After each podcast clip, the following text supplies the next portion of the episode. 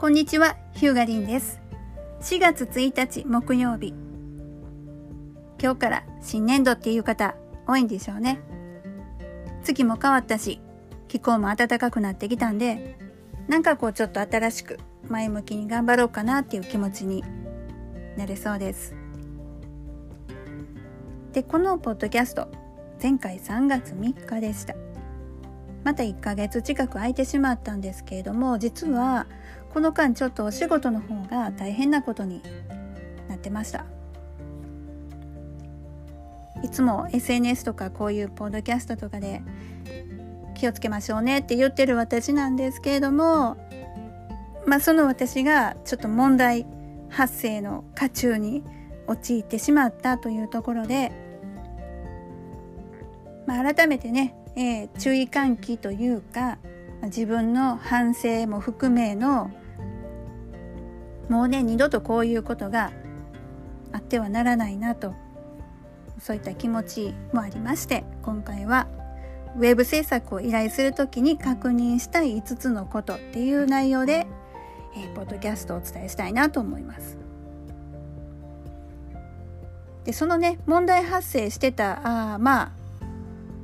ちょっと大変なことになってて1ヶ月間の間にも、えー、やはりねあの制作のご依頼お問い合わせっていうのがいろいろありましてでその中でお断りした案件というものもありましたでどうしても私にって言ってくださった方もおられたんですけれども残念ながら私がそのご依頼内容に対して考えられる状況ではなかったんですね。でかといって1ヶ月2ヶ月お待たせするわけにもいかず。であの私の記事を読んでくださってた方だったんであの他社に依頼するにあたってどんなことを気をつけたらいいのかもうちょっとしらあの教えてほしいんですけどっていうことで質問いただいたんでまあねあのいろいろお話はさせていただきました。でね思ったのがやっぱり見ず知らずの制作会社に何十万何百万お金を払って、えー、サイト制作してもらうってすごい不安ですよねってそれは不安やんねって思いました。失敗したくないよねって思いました。本当に。だからねあのまあもちろんあの確認したい気をつけたいことって山ほどあるんですけども、まあ、ポポイントとしてね最初の業者選定の際のポイントとしてまあキリがないですからいっぱい言うたら。まず5つ。こことこことこことみたいな感じでちょっと要点をねまずはあの押さえておければなとすごく思います。で1つ目っていうのはあのいつも言ってるドメインですね。ホームページのホームページアドレス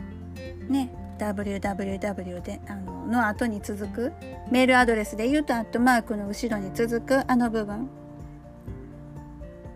これを自社で持っておくということ。これを制作会社に管理されてしまうと例えば解約したくなった時にドメイン使わせてもらえなくなったりあとは高いお金を、えー、要求されたりします。なんかもう人質みたいになっちゃうんですね。でホームページはともかくこれドメイン使えなくなるとメールも使えなくなるんですよ。アットマークから後ろね。そしたらそのメールで Facebook とかあのネットバンキングとか Apple とか Google とか使ってたらもうそれでは全部使えなくなりますからね。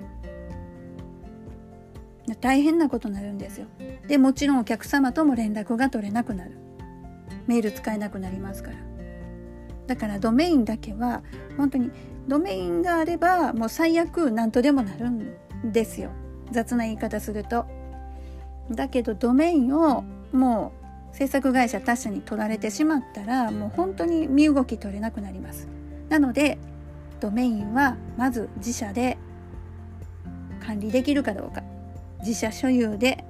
いられるかどうか。これ1点大きいポイントですね。であの具体的なサービス名言うと角が立つんで言えないんですけども Wix を使ったホームページ制作サービス超大手さんがやっておられるんですけどもそこ実はドメイン移管してくれないんですよ。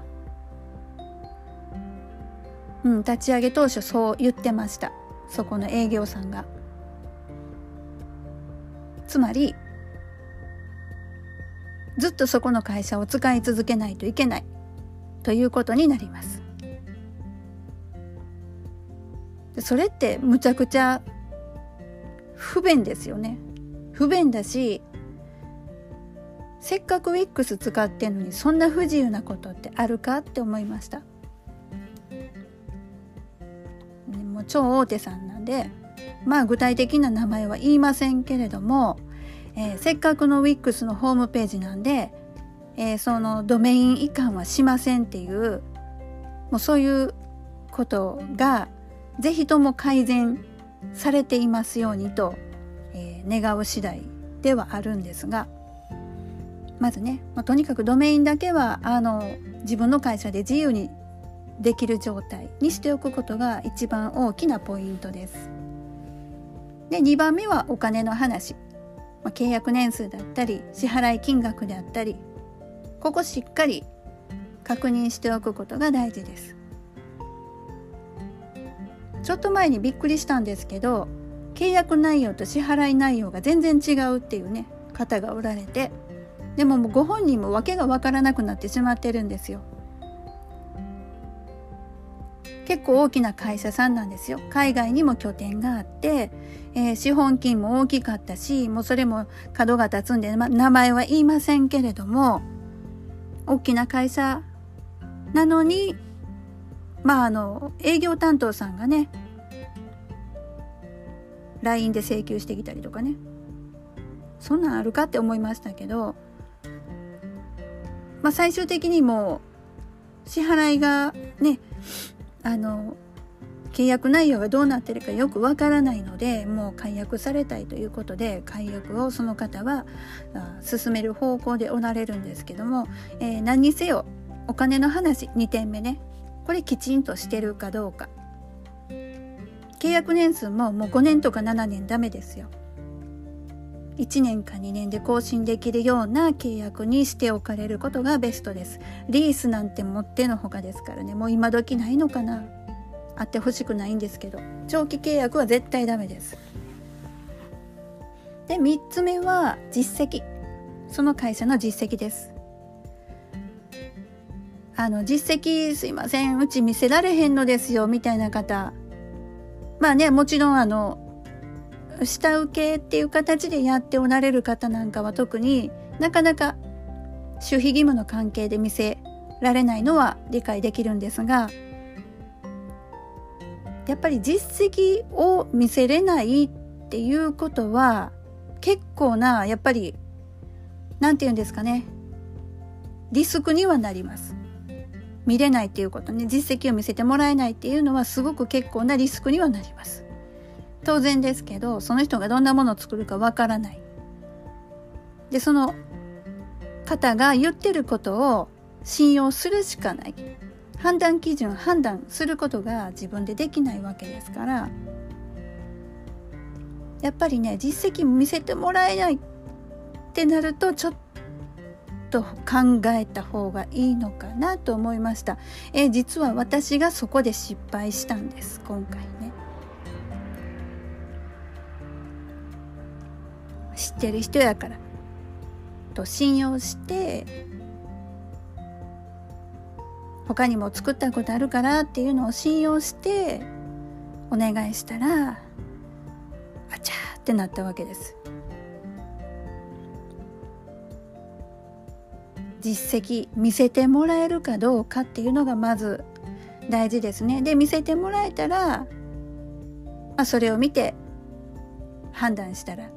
いいですね。あこれなんかちょっと違うなとかやっぱりあの見た時に感じるものってあると思うんですよ。であの何て言うんですかね違和感を感じたとしてもいやでもこれがプロのすることなんかなってこうなんか変に信じてしまう方大変多いんですけどもパーフェクトではないのでプロとして仕事をしてる人たちでも全てにおいて完璧ではないのであの何て言うんですかねその制作を依頼したい人のやりたいこととその制作業者制作者の何て言うんですかねできることがマッチするかしないかそこってねかなり重要であの簡単な言葉で言うと相性。とか。あの結構大事ですこれは。でなぜその実績を見た時になんか違うなってなったらやっぱりダメなんですよ。大体が。難しい。意図したものが出来上がってくるっていうのは多分難しいと思います。で4つ目はまあその相手さんと打ち合わせとかあの相談をしていて受け答えにちゃんと根拠があるかどうか。なんて言うんですかね、あの、ああ、もうそれやってやったことあるから大丈夫ですよ、みたいな感じで、あの、力強くね、回答して、えー、いただけるとなんかつい信用しちゃうんですけども、まあ、さっきの実績の話につながってくるんですが、あ、大丈夫です、やったことあるんで、いけますよって調子よく、あの、言われた言葉をそのまま鵜呑みにして、じゃあお願いしますってなる、やると、あれってなることがあるんであそうですか。やったことあるんですね。じゃあその実績見せてくださいと。でその時にスッと出てきたらまあ、それまたねそれそれを見て判断したらいいんですけどいやちょっとねあの今見せれるものがないんですわって言われたら判断しようないですやんね。であの、まあ、他者、えー、なんて言うんですかこう外部に見せちゃいけない実績っていうのは分かるんですけれども何て言うのかな何て言うのかななんかちらっとでも見せてやって正直思いますよね高いお金出して依頼するんだから。でそれなしで契約決めるって無茶な話じゃないですか。正直。この問い合わせ相談してる段階での受け答えにねちゃんと根拠があって納得できる回答をくれてなおかつ実績が見せてもらえるのであれば、検討するに値するかなと思うんですけれども、まあ、なんか受け答えもざっくりしてるし実績も見せてくれないってなったらこれ冷静に考えてみたら依頼できないと思いません？普通。でもねこれね人の紹介だったりするとややこしいんですよね。断るにも断りづらいしね。いやでも断りづらいんでしょうけど納得できない時は絶対進めたらダメだと思います何回も言いますけど高いお金払うんですからね形のないものにそれぐらい慎重になっておかしくないんですよ。いやそんなこと言うたら悪いかなとかサイト制作ってそんなもんなんかなとかそんなそんなんじゃないんですよ。あの納得いくまで確認していいです。確認してください。わからないことあったらちょっとでも不安に思うことあったら制作会社さんにちゃんと質問をしていいです。あの、お医者さん？病気したらお医者さん行きますでしょ？で、もしも大きい病気にかかった時に、あの、セカンドオピニオンってあるじゃないですか。もう一人違うお医者さんに見てもらうっていうやつね。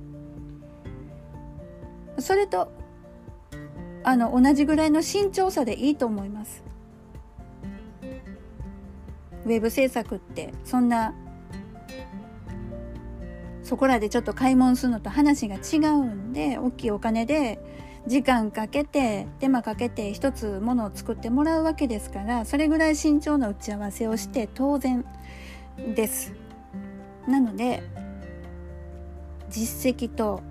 それに対するあの質問に対する受け答えがしっかりしてるか根拠があるかっていうところここ結構あのチェックポイントかなと思ってます。でとはいえねあの受け答えやっぱりその何て言うのかな喋るの上手じゃない人ももちろんいるじゃないですか。一生懸命あの技術はあるけどちょっとなんかこう説明が口、えー、ベタでみたいな。もちろんそんな人はおられます。特にあの技術職。ねあの方なんかは。やっぱ職人さんじゃないですけどそういう人って寡黙ですよね。でそうなるとやっぱり判断難しいよねってなるんですけどやっぱりねあの何て言うのかな。そういう人の進捗を管理してこうなんかうまく制作を進めてくれるそういうウェブディレクターさんっていう人がいたらすごく安心ですよね。だから何て言うのかな今回私の場合はディレクターさんっていうのが、まあ、ないというか、まあ、直接ねその技術者さんにまあ制作を依頼したっていう経緯があったんですけどもこれもしディレクターさんっていう人がいたらぜあの、まあ、絶対とは言わないけど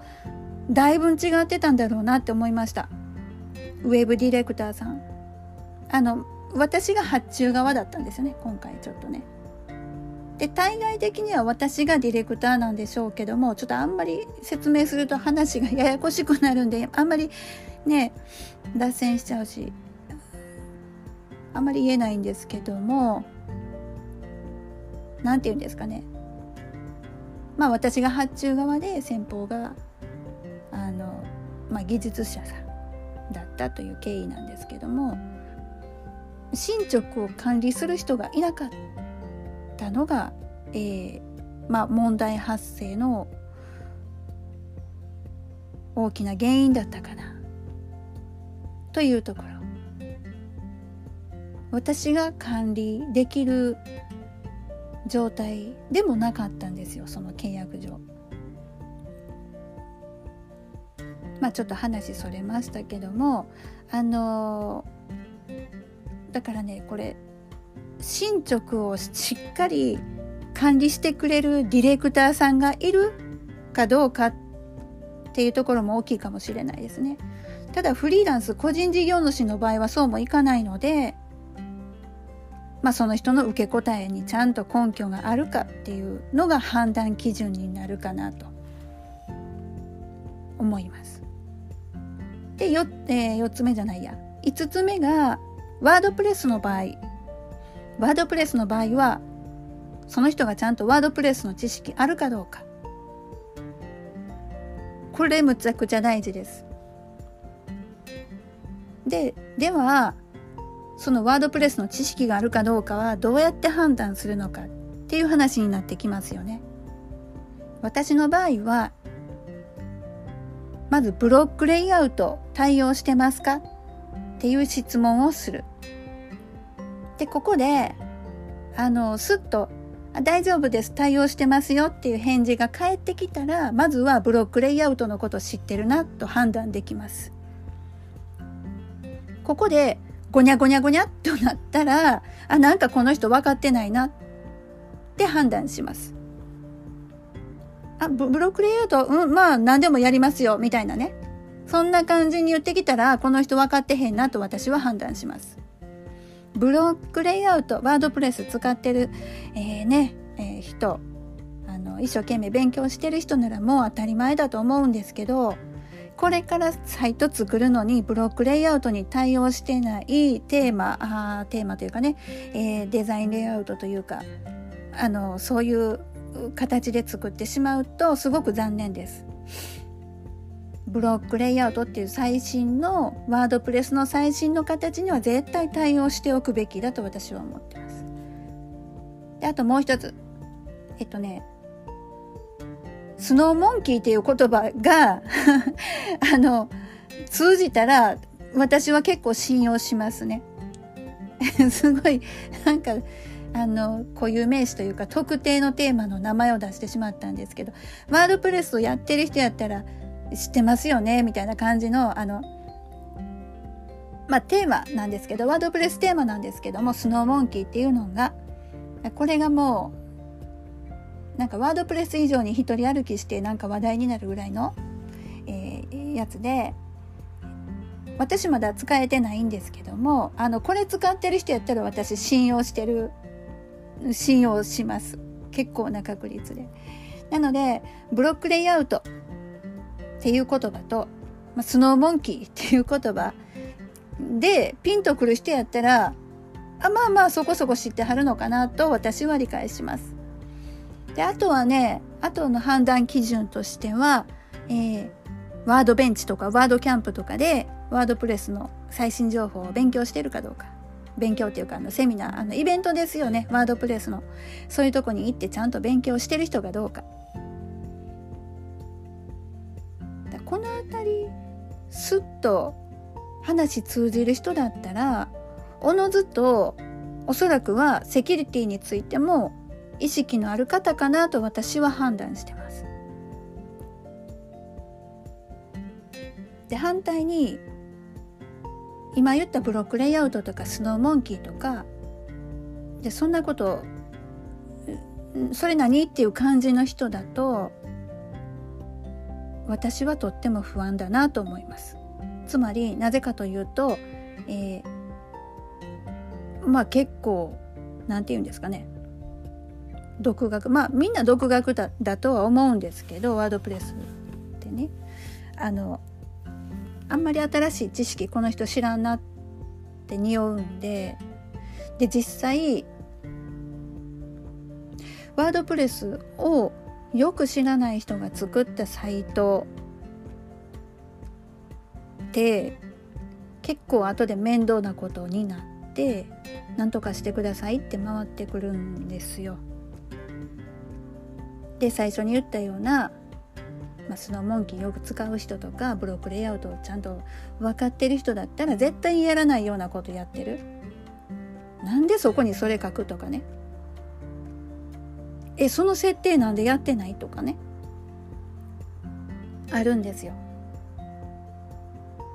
だからねワードプレスあなんかツイッターでも言ってたななんか誰かが。えワードプレス使えますっていうのはどのレベルのことを言うんだろうねっていう話が話題があったんですけども本当になんだろうインストールしてなんかちょっとホームページらしきものができたらそれでワードプレス使えますみたいなこと言ってもらったら困るんですよねはっきり言って。趣味じゃないんだから。仕事だったらね。趣味だったら全然いいんですよ。人からお金もらってサイト提供するっていうんだったらそれじゃあ困るなっていうのが私の考えです。で実際企業さんがあワードプレスでサイト作ってくださいって言ったらそれなりのレベルのものが成果物としてなければいけないわけじゃないですか。であれば最低限ブロックレイアウトは知っといてよできたらスノーモンキーも知っといてよって思うわけですよ。ワードプレスの最新の情報は知っといてほしいなって。ねだってどんどんどんどん常にアップデートしてますよねワードプレスって。あれなぜかというと世界で最もサイバー攻撃に遭いやすいからですよ。その理由は世界でたくさんの人が使ってるから。世界の人があ世界でたくさんの人が使っているワードプレスを標的にすればサイバー攻撃する方からしたら、まあ、効率いいですからね。だから狙われやすいんですよ。で狙われやすいからしょっちゅうアップデートして、えー、悪いことされへんようにしてくれてるんですよ。開発に関わってくれてるねコントリビューターさんたちがね。そんなことも知らずにも更新はせえへんわ。なんか古いまま使ってるわ。最新の知識知らんわで。そんな制作会社さんにワードプレス頼めるわけがないじゃないですか。でも実際多いんですよね。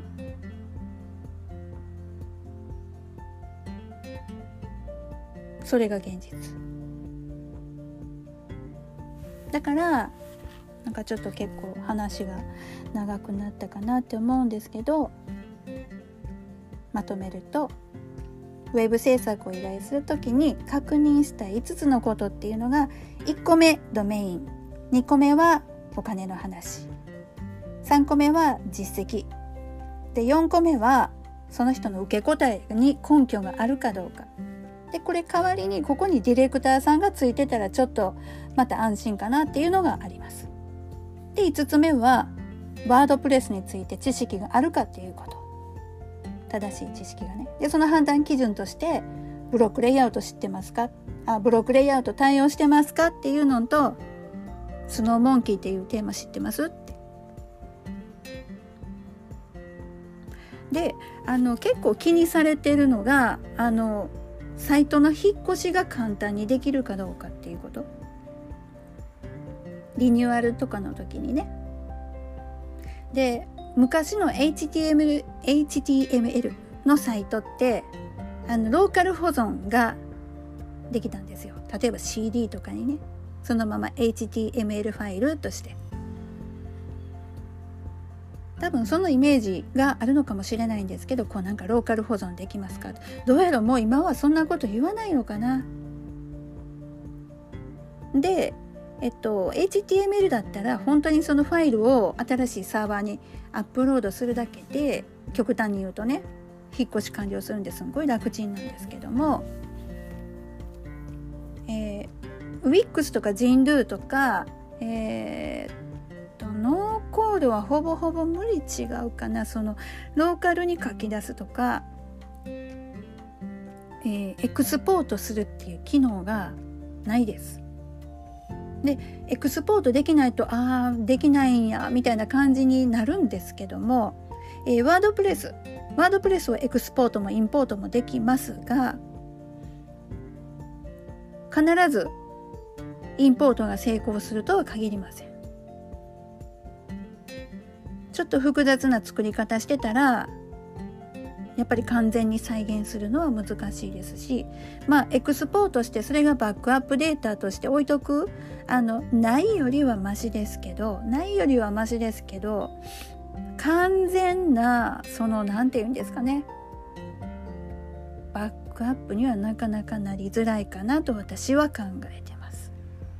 あのエクスポートだけではね。ワードプレスもなかなかあのそれをごそっとよそにこう移すってそんなに簡単なことではないと思いますよ。特にサーバーが変わるとねさくらから X サーバーとかいやもう基本動かさない方がいいと思いますねもう事故のもとなるんで。なのであそれにねそのサイトを引っ越しとかリニューアルってなった時って大体もう作って23年34年は多分経ってる頃でしょでそうなったらほぼほぼデザインも変えたいと思うんですよ。でそうなるとねその今新しく作ったサイトを将来引っ越せるかどうかって考えることあんまり必要ないんじゃないかなとこれもねツイッターでね誰か言ってくれてたんですけど確か。だからあんまりサイトの引っ越しが簡単かどうかっていうのはあんまり大きな問題ではないのかなと今は。思ったりしてます。ただねまあ年数経過してすんごいページのサイトになってくると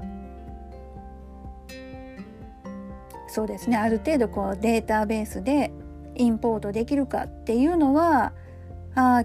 影響してくるかなとは思いますけどもまあそれでも結構大変ですよね。インポートできたとしても。なので通常これからサイトを作るっていう場合はあんまり引っ越しのことはそんなに考えなくていいかな。あの1個目に言ったドメインさえ自分で持っておけば何とでもなります。ドメインさえ自分で持っとけばね。そんなに引っ越しのことは心配しなくていいんじゃないかなと思ったりしてます。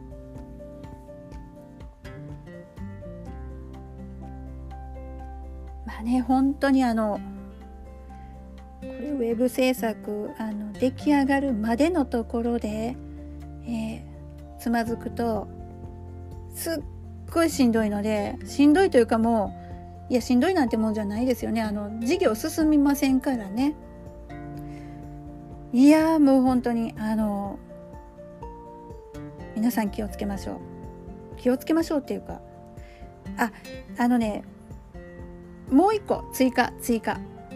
えっとね途中で進捗は確認した方がいいです。忙しい。あのねこれ私言われるよく言われるんですけど忙しいからあんまりなんか言いづらいっていうか忙しそうやからなんか言ったら悪いかなみたいな。いやもう全然催促してくださいって思います。気になったら。でなんやっぱりねあのあうまく言えない。あのとにかく催促催促じゃないや。途中で、えー、進捗は確認した方がいいです。それ全然悪いことじゃないんで。制作会社に対してね今どんな感じですかって。で見通しどうですかって。言っていいと思いますし言うべきやと思います。もちろんね制作会社も私もそうですけど進捗はちゃんと管理管理というかあの把握はしてるんですけどやっぱりねあの言っていただくとあのあこれせなあかんなってあの何て言うんですかね分かってるんですけどちょっとねシャンとするんで言い方があれですね言い方が良くないな。なぜ言うてください。言うていいです。催促してください。援助せんと。いやなんか何にも連絡ないけど大丈夫かなって思ったら制作会社さんに催促しましょう。あの進捗確認しましょう。でこれ不思議とね私もねいやあの人のあれやらなあかんねんやらなあかんねんってずっとずっと思ってると連絡来るんですよ。であもうそれ今日やろう思ってたとこなんですってもうまさしくねまさしまさしくその日やろうって思ってた時に大体あれ不思議と連絡くんのなぜなんやろ。いやなんかねえ本当にあるんですよ。で中には本当にあのポカンと忘れてたっていうのもあったりしていやよう言うてくれはったと。いやようもう本当にあの言ってくれて助かったっていうこともあるのでなんだろうもうお金払ってる側なんですからね。あの遠慮なくそこは言っていいです。はい。言った方がいいです。あのそこを言わなくてずるずる言ってしまって最後お尻遅れてしまうぐらいやったらあんまりギャーギャー言うたらねちょっと嫌になりますけど今どんな感じですかねみたいに間打診するのは全然いいと思いますよ。ねやっぱり時間って帰ってきませんからねそこの損失は大きいと思います。というわけで、えー、ウェブ制作を依頼する時に確認した5つのこと1ドメイン2お金のこと3は実績4はあ受け答えに根拠があるか5はワードプレスについての知識があるかっていうところでプラス1個、えー、途中で進捗の確認もしましょう。っていったところで、えー、今日のポッドキャストまあ、以上となります。このポッドキャストでは私が日頃 web 制作をしている中で気づいたことやこれは大事と思ったマーケティングのお話なんかをお伝えしてます。Apple Podcast、Google Podcast、Spotify でも聞けますんで、えフォローして登録して是非聞いてみられてください。それではまた。